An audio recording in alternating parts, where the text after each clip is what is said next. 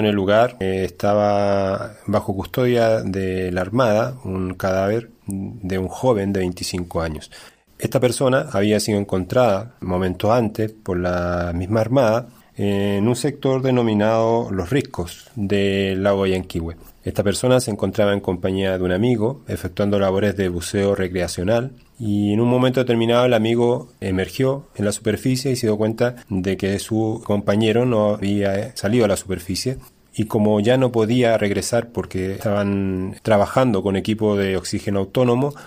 tuvo que dar cuenta a la Armada quienes se trasladaron al lugar y después de efectuar una inspección a 18 metros de profundidad aproximadamente encontraron el cuerpo del joven,